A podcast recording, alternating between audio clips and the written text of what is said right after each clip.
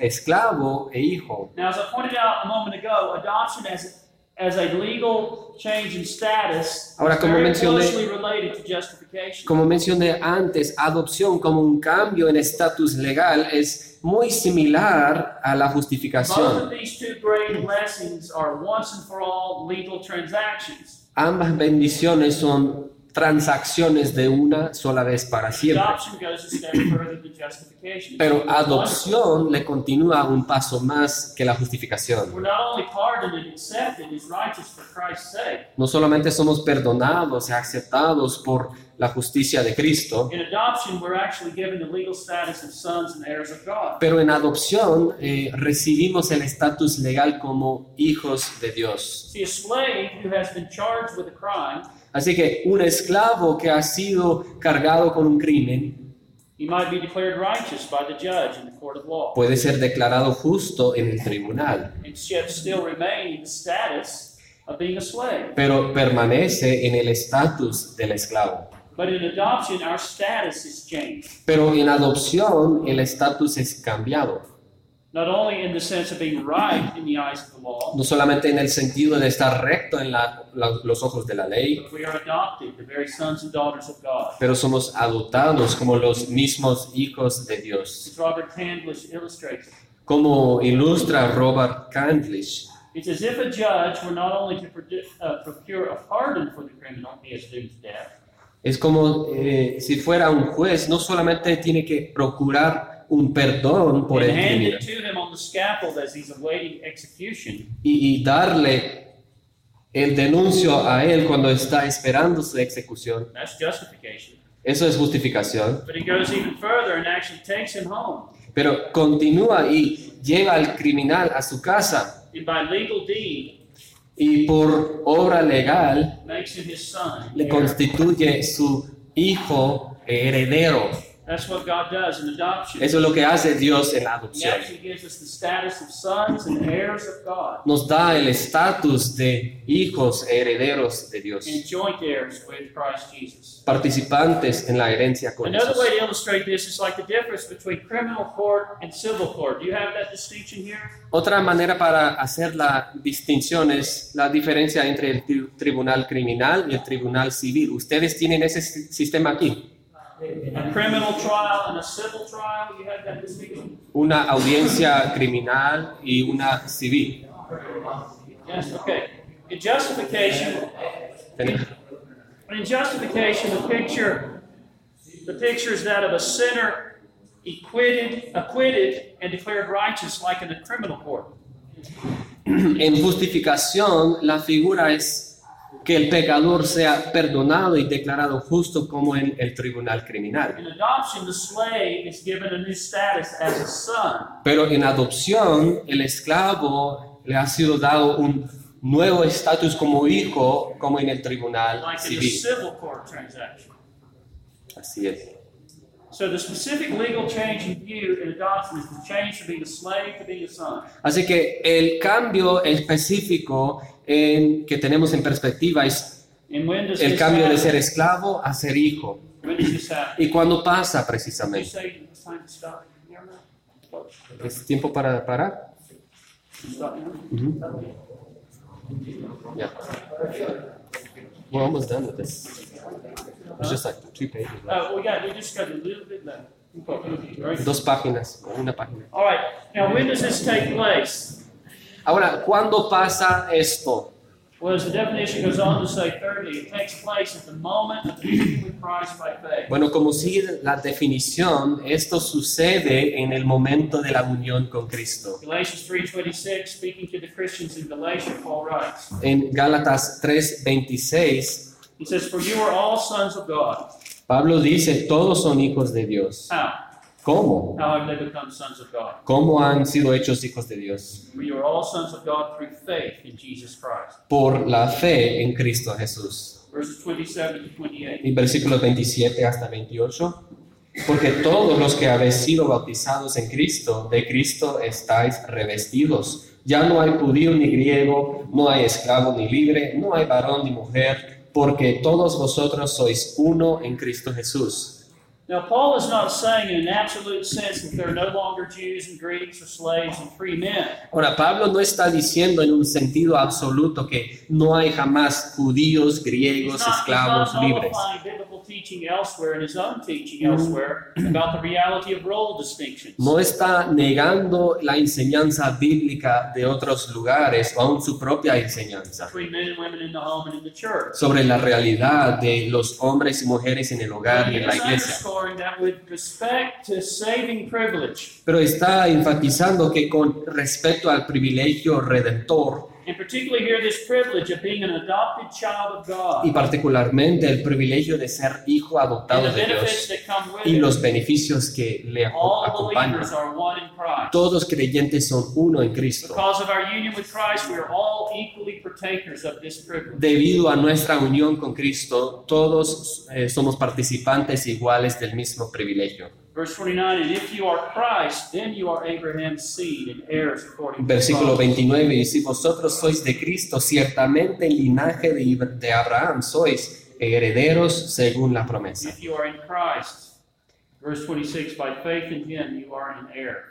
Y si estás en Cristo, por fe en Él, eres the heredero. right to the inheritance that belongs to God's sons. Tienes el derecho de la herencia que pertenece a los hijos de Dios. So adoption is this change in legal status from that of a slave to that of a son of God. Así que adopción es este cambio en estatus legal de, eh, de aquel como esclavo a hijo de Dios, That occurs at the moment when a sinner believes and is joined to Christ. que ocurre cuando el creyente cree o el pecador cree y es unido a Cristo. But there's something else interesting added to this definition. Pero hay algo más interesante añadido a esta definición.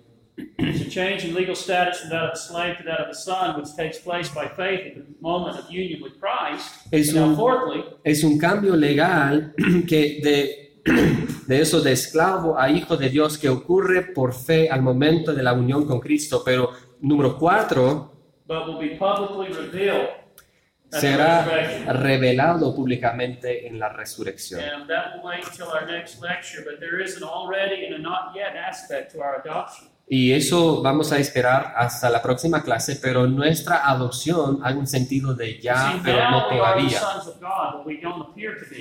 Eh, somos los hijos de Dios, aunque no aparecemos de ser.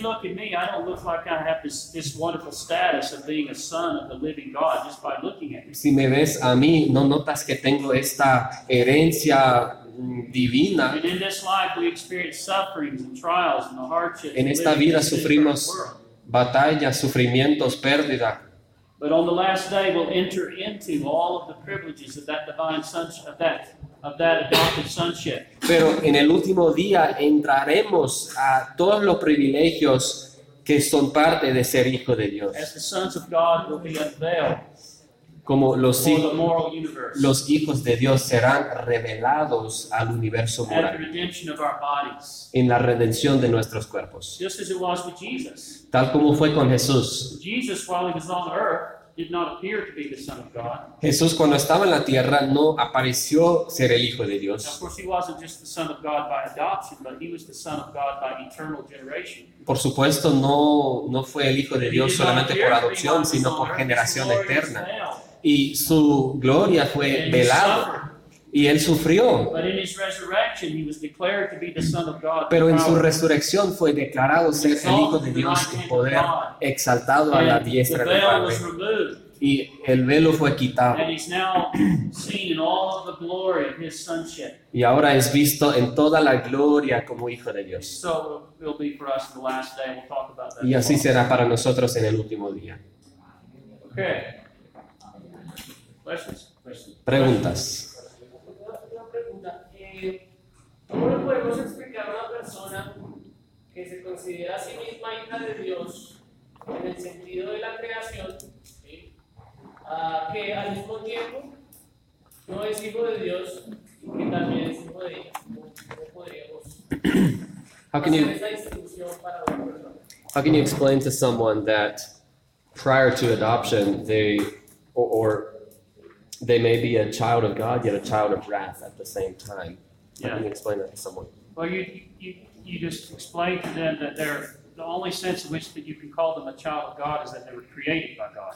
eh, tienes que explicarle que el único sentido en lo cual puedes llamarle hijo de Dios es que fue creado por Dios. But they're not a child of God in the sense of being a member of His family, Pero no es hijo de Dios en el sentido de ser miembro de su familia partakers of the privileges of being in His y participante de los privilegios de ser miembro de su familia, como hijo adoptado. Uh, instead, they're in the family of the devil. Al contrario, son familia del diablo. Jesus said, "You are of your father, the devil, Jesús le dijo que tú eres de tu padre el diablo and the works of the, your father you will do." y las obras de tu padre obrarás. Hombres que no son regenerados están bajo el poder de su padre, el enemigo.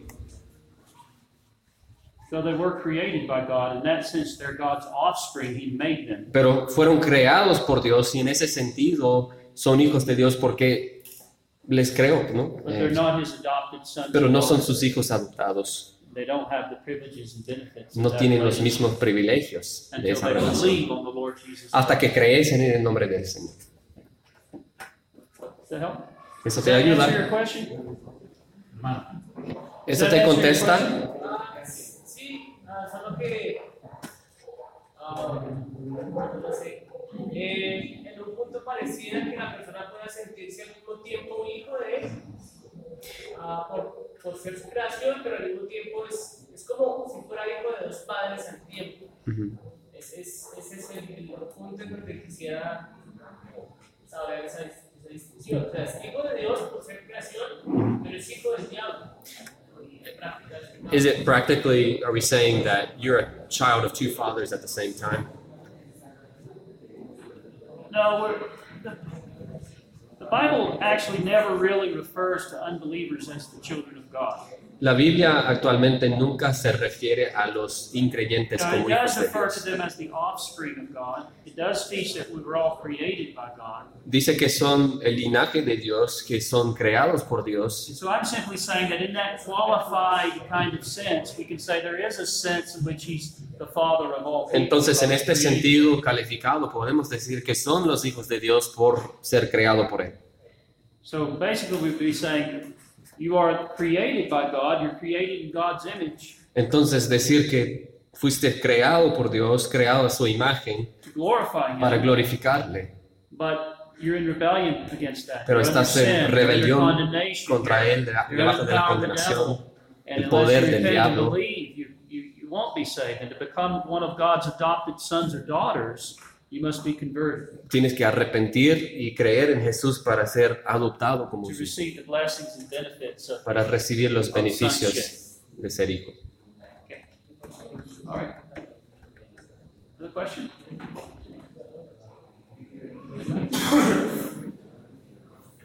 Everybody's too sleepy Todos están dormidos or too hungry. o con hambre. Pastor,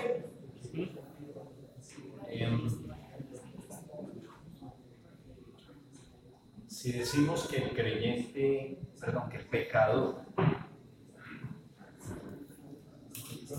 se le aplica la justificación a la hora de creer, if we say that uh, justification applies to the sinner at the moment of belief,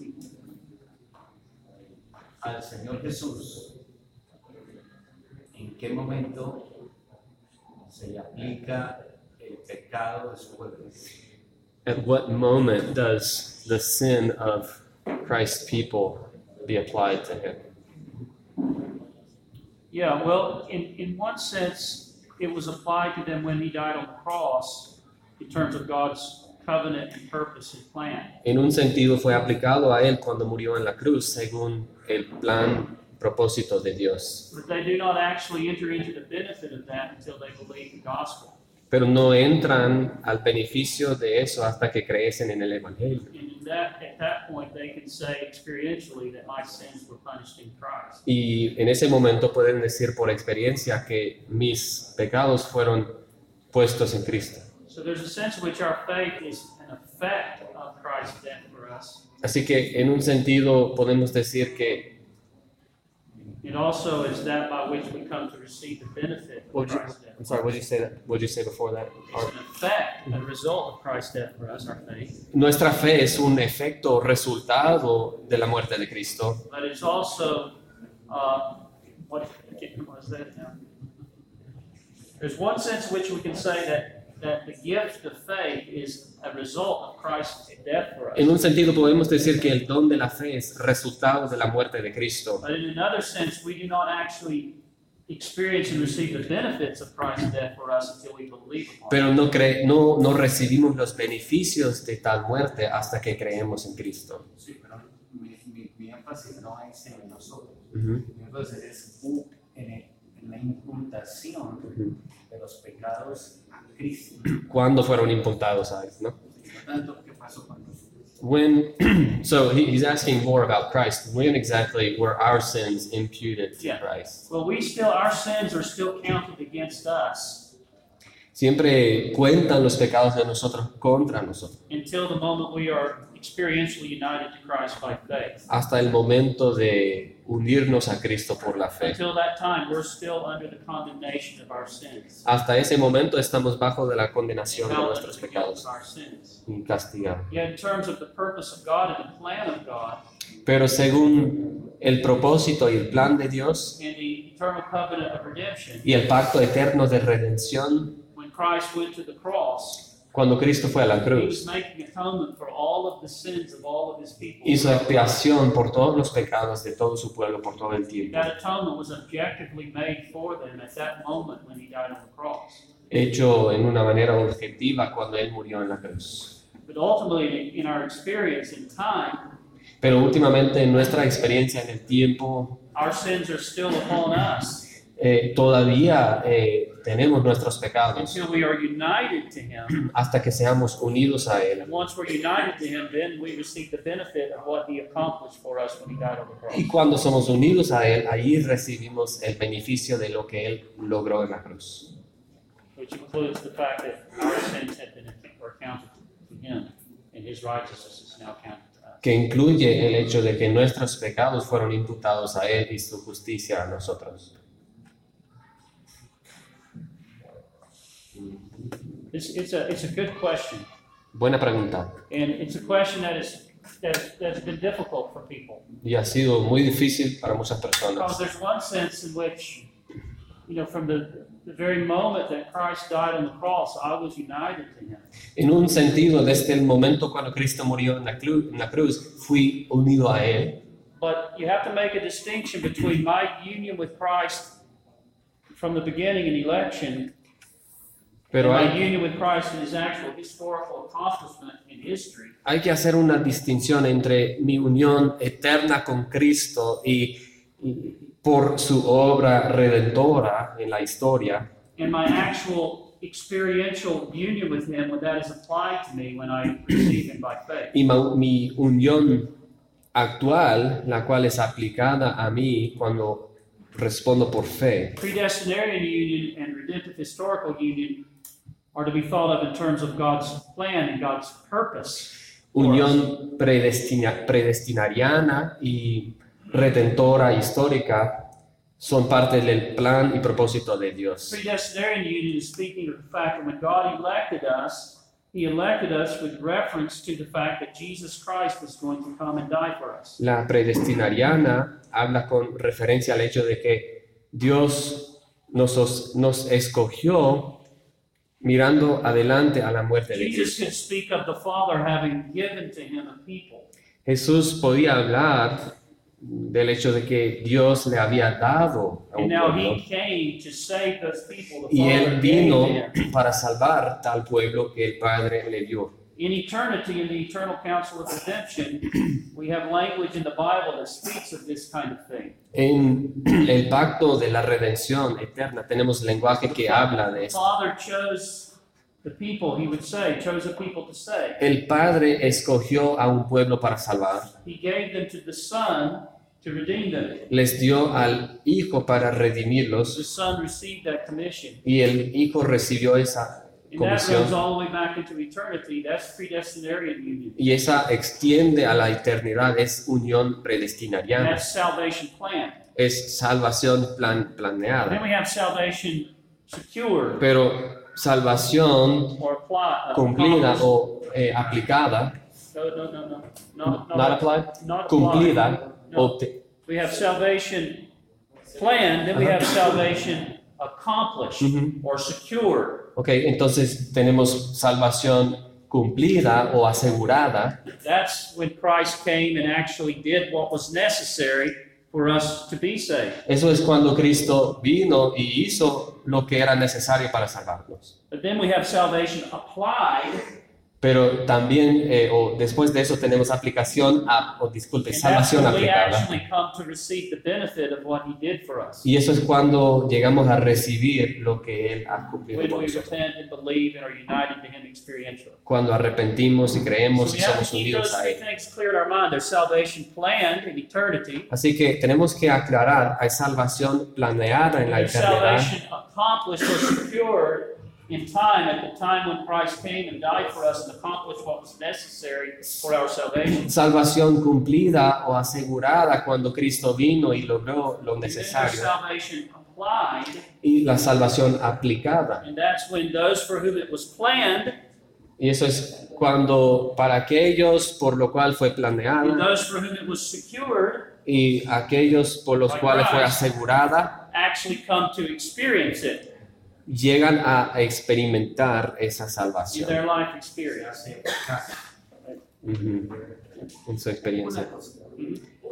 Volviendo, volviendo al- a, a la imputación de los pecados de su pueblo a Cristo Ujú. Imputation of Christ's people's sins to him en la cruz. on the cross. ¿Cómo?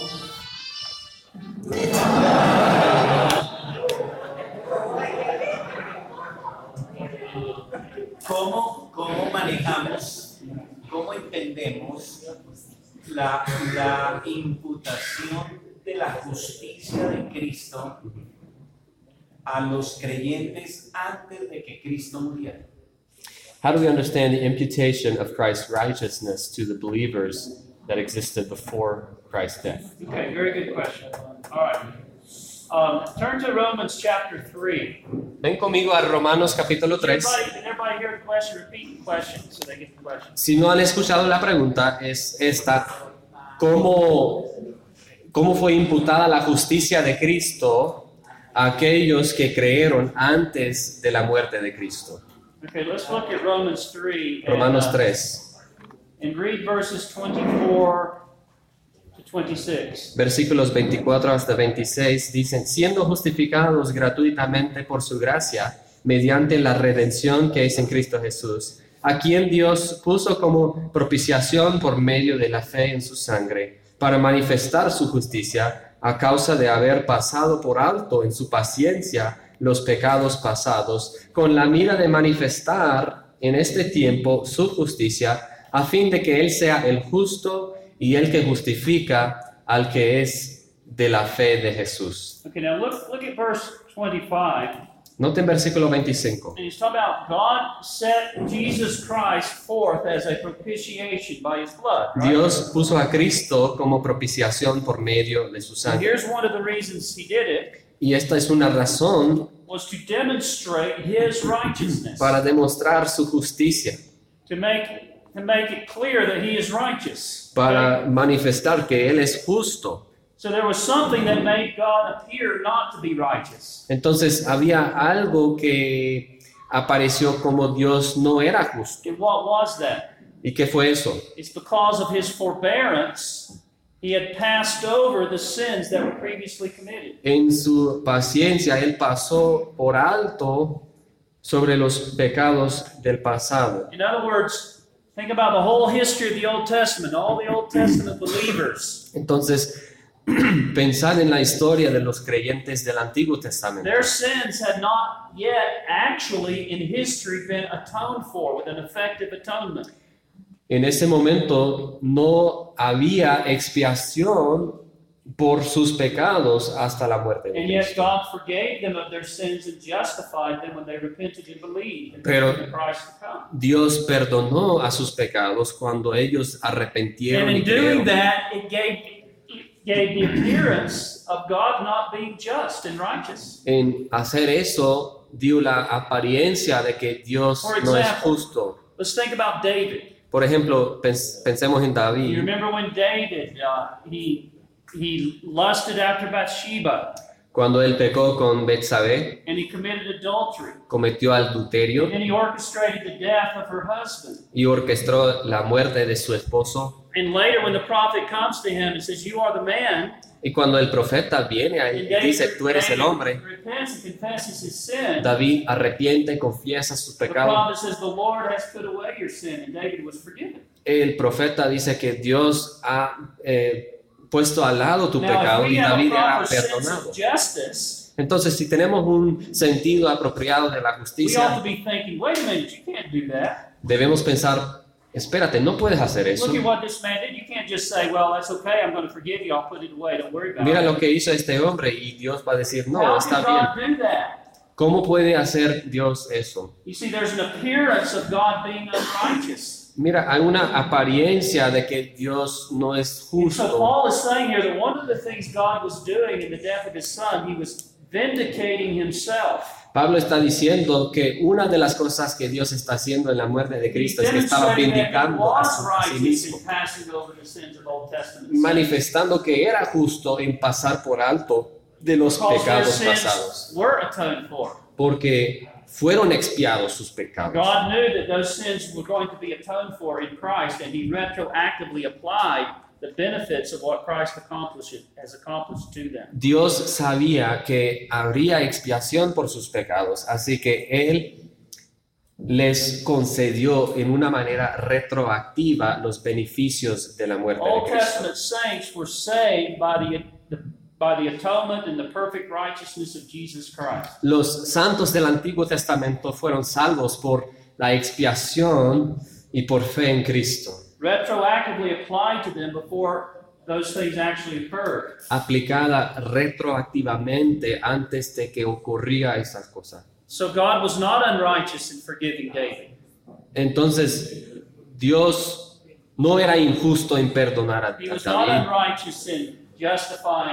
The Old Testament saint who believed. no era injusto en justificar al santo del Antiguo Testamento que creía, Because their sins were dealt with porque sí on the Eh, cross when Jesus died. fueron perdonados sus pecados en la Jesus cruz. did work out for them in his perfect obedience and perfect righteousness. Y Jesús obró por ellos una obediencia perfecta. So they were they were forgiven and justified on the basis of what Jesus would do for them in the future.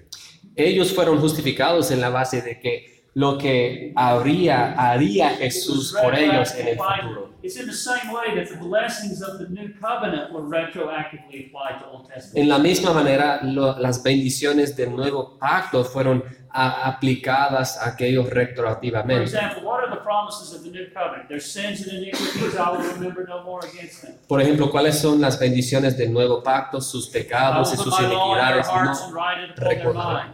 Y pondré mi ley en su corazón, les daré un nuevo corazón.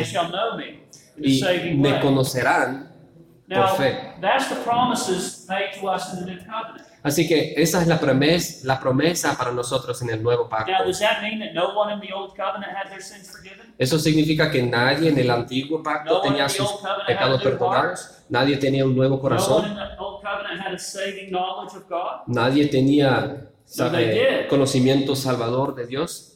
Now, we have those benefits because Christ purchased them for us by his perfect life and atoning death. No, ellos sí tenían esos beneficios y tenemos los beneficios por la muerte de Old Testament Cristo. believers enjoyed the blessings of the new covenant for the same reason. Los creyentes del Antiguo Testamento disfrutaron las bendiciones por la misma But they were razón, retroactively applied to them pero fueron aplicadas because of what retroactivamente Christ was going to do. por lo que Cristo haría en el So futuro. even under the Mosaic covenant, you did have a remnant Aún debajo del pacto mosaico había un remanente who enjoyed the blessings of the covenant of grace, quien disfrutó las bendiciones del pacto de la gracia, retroactively applied to them. aplicadas Even retroactivamente. though Christ had not yet accomplished and finished that work. Aunque Cristo aún no había Now, if cumplido y were to put terminado this in esa the obra. realm of, of uh, possibility, eh, si fuera a poner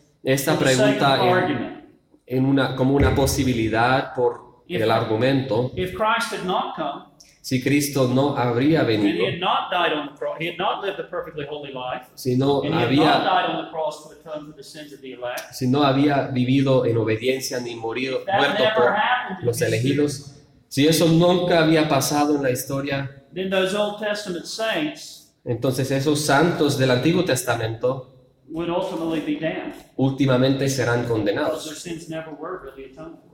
porque sus pecados nunca remember fueron expiados. Remember what the writer of Hebrews says? The blood of bulls and goats can never take away sin. Recuerda lo que dice el escritor de Hebreos, que la sangre de toros y cabras no quita algo. sacrifices year after year, and, and even some of them day after day, La repetición de esos sac- sacrificios año tras año, a veces día tras día, were an ongoing testimony to the fact that sin has not yet been put away. fueron un testimonio continuo del hecho de que el pecado no ha sido puesto al lado.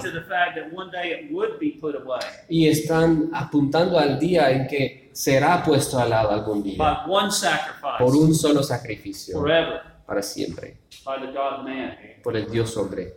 The old covenant, those sacrifices are repeated over and over and over and over and over because they never effectively put away sin. Y en el antiguo pacto eh, se repiten esos sacrificios vez tras vez porque nunca pueden expiar el pecado. They pointed the Old Testament believer to the sacrifice that was yet to come.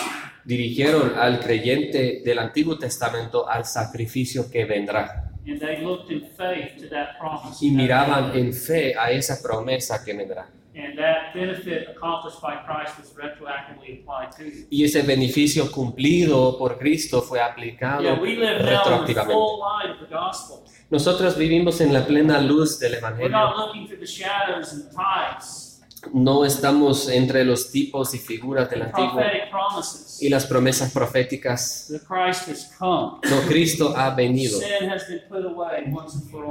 El pecado se ha sido puesto al lado una vez por We're not todas. just looking forward to something. No solamente estamos esperando algo, We're looking back to something that has been completed and finished once and for all. estamos mirando hacia atrás a algo cumplido y terminado una vez para siempre. So that's my understanding of the answer to that question. Esa es mi comprensión y la respuesta a esa pregunta. Así que es legítimo decir que los santos del Antiguo Testamento son justificados. Is it legitimate to say that the saints of the Old Testament are justified? Yes. Abraham was justified by faith, Abraham fue justificado por la fe. I think this brother was next. Yes. Hay una diferencia sustancial entre eh, los luteranos y, el- y la doctrina reformada con relación a la justificación por la fe y la unión con Cristo. Is there um, a substantial difference between Lutherans and the Reformed tradition in regard to union with Christ and justification? Um,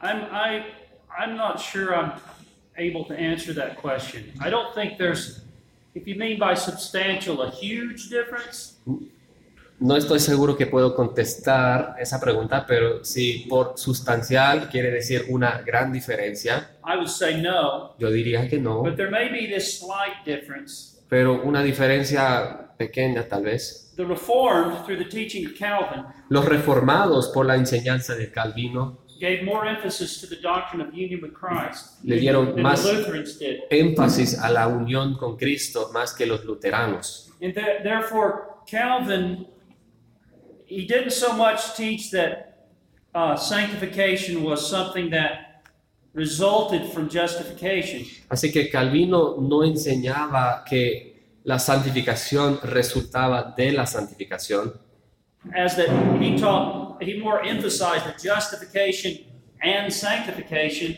are double benefits received at the moment we are united to Christ. Él enseñó que la justificación y la santificación son doble beneficio que recibimos al momento So de there was, unirnos a a, Cristo. there was a slightly different emphasis there. Así que un poquito diferencia de énfasis. In other words, we ask the question, you know, sanctification. Sanctification is something that uh, results from being justified, Or is sanctification and justification two blessings that are both given to us in union with Christ? Así que hacemos la pregunta, ¿es santificación algo que resulta de la justificación o son ambas dadas a nosotros por medio de Cristo? Now, there's a sense in which both of those things are true. En un sentido, ambas eh, presuposición, presupos, presup- But, Cal- Son but correctas. Calvin was, was clear on this issue of just of union with Christ in the Lutherans' work. Pero Calvino fue muy claro en esta cuestión sobre la unión con Cristo. And the blessing of that is, is to remember wait, when we're preaching, we're setting Christ before people. Y lo importante recordar es que cuando estamos predicando, estamos poniendo a Cristo delante de la We're, gente. we're, we're preaching Christ and all of the glory of who He is, Predicando a Cristo y toda la that He's gloria que Él es, todo lo que había obrado por su pueblo, in. Los beneficios. los beneficios de la salvación, justificación, santificación, adopción. Y estamos tratando de ganar sus corazones para bring them to Cristo, faith in Him. Traerles a la fe en Él, That being united to Him, que ser unido a Él because they have Him, por tener a Él, they have justification, adoption, tienen sanctification. la justificación, adopción, santificación. So, so I think Calvin was clear on that. Así que while Lutheranism tended to put all of, so much of an emphasis on justification by faith, Calvino era muy claro en eso y a la vez los luteranos tenían una énfasis en justificación por fe, that it may have tended at times to not properly emphasize the reality that no everyone is justified will also be sanctified. quizás tendía a veces decir que no, no todos que son justificados también serán glorificados. So I'm not saying they didn't emphasize it at all. It just wasn't strongly emphasized as it would have been in Calvin. Calvin was kind of a, a further development in the Reformation understanding of the doctrine of union with Christ. Así que no estoy diciendo que no fue una énfasis, pero Calvino era un progreso, desarrollo de esa doctrina de la justificación o unión con Cristo. That answer your question? Eso le Has that been your impression as well? ha sido What su you've heard? impresión también de lo que ha escuchado y Sí, tenía mi duda por las. Por, pensé en eso, en que uno hacía el énfasis en la justificación por la fe y todo lo demás es fruto de eso. Lutero. so yeah just he's seen that justification by faith is the fruit of Luther's work and Yeah. that emphasis Right. So Calvin was just as strong on justification by faith as Luther was, Calvino era tan fuerte en la justificación de fe exactamente como Lutero pero era más era muy claro en la unión con Cristo. And that's part of the genius of Calvin's theology, really, is that, you know, when we understand this doctrine of union with Christ, it keeps Christ the center of our understanding of our salvation. Cuando entendemos nuestra unión con Cristo, esto mantiene que Cristo sea el centro de nuestro ministerio. eh, entendiendo que tanto la regeneración, la justificación, la adopción son bendiciones del creyente en un mismo momento. Y que esa adopción, además de ser el privilegio máximo que tenemos, va a ser revelada públicamente en la resurrección. Cómo nosotros los creyentes podemos en nuestra vida práctica experimentar esa unión con Cristo y el hecho de ser coherederos juntamente con Él mientras llega esa revelación pública en la resurrección. So knowing that our adoption as sons is something to yet be revealed, how can we come to enjoy and experience being co-heirs with Christ in our life? Well, it's basically our, our experiencing of, of adoption, there's, there's elements of it we can enjoy now. Bueno, básicamente en nuestro experimentar de la adopción hay elementos que podemos disfrutar By ahora faith, por fe. we have access to God as our Father. Tenemos acceso a Dios como We, nuestro have, Padre. we experience His fatherly care over us. Experimentamos su cuidado como We're Padre sobre nosotros, His fatherly discipline. su disciplina. You know how we read in Hebrews, we know that we are sons because the Father disciplines us. He disciplines every son that he receives. En Hebreos 11 nos enseña, o, o 12, que sabemos que somos hijos porque el Padre nos disciplina. Él cuida de nosotros, provee por nosotros. Disfrutamos esos beneficios de adopción aún ahora. Pero sobre la herencia eterna, the inheritance of the new heavens and the new earth, la herencia de lo- la nueva tierra y el nuevo cielo and the glorification of our bodies, y la glorificación de nuestros cuerpos, that is not yet. eso es algo que no todavía, We haven't yet received our full inheritance. no hemos recibido la herencia completa. So there is a already and a not yet. Entonces tenemos este ya, pero no todavía. And so, it's just- in a sense, it's like we're children in minority right now. Eh, en un sentido es como ser hijos en minoridad. You O think minoridad. about a, a young child that's been adopted, perhaps while he's a little child. He's, he's a child, he's in the family, he's taken care of, he's disciplined, he's loved, he has the name of that family. Por ejemplo, al pensar de un niño adoptado cuando es chiquito, pensamos que es adoptado, disciplinado, tiene ese nombre de la familia, It's not until he comes of age pero hasta que llega para ser adulto that the inheritance is given to him. que recibe la herencia. Esa es una ilustración de nuestro estatus como hijo. Bien. Ah. There was another question.